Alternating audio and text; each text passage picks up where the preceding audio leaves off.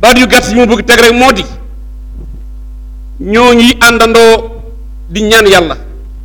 wallu réew mi wallu jullit yi wallu doomu aadama yi ci jàmm wante wallu ndar ndar at yi la yëpp taxaw nañ ci minbar bii di ñaan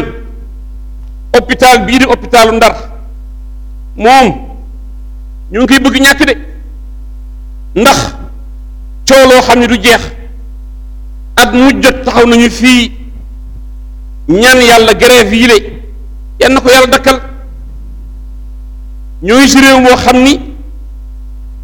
dafa am lu ñu naan le code syndical syndicat yi am nañu fu ñoo liggéeyee su leen dara naqadee ñu ñaxtu ko loolu yoon la jaadu na wante nag kenn mënu dëkk si jaxtu ba yàq liggéey rawatina liggéeyu hôpital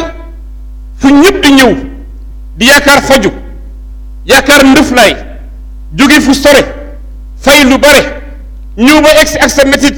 ñu delloo la nañu seet xel yi bu baax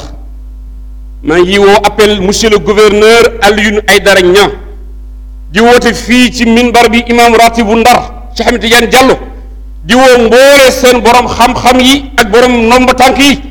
nañu àndandoo saytu hôpital bi ak directeur bi fi nekk ñu waxtaan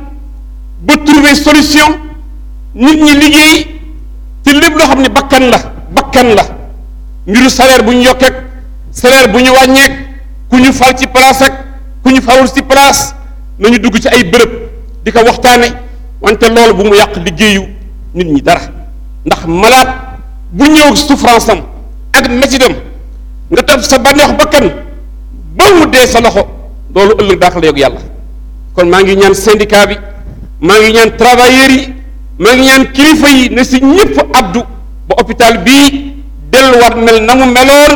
ñëpp di liggéey ala maa yuraam te ku ñëw yàlla may la nga jële fi wér ak tan kaddu yi laa bëggoon jëli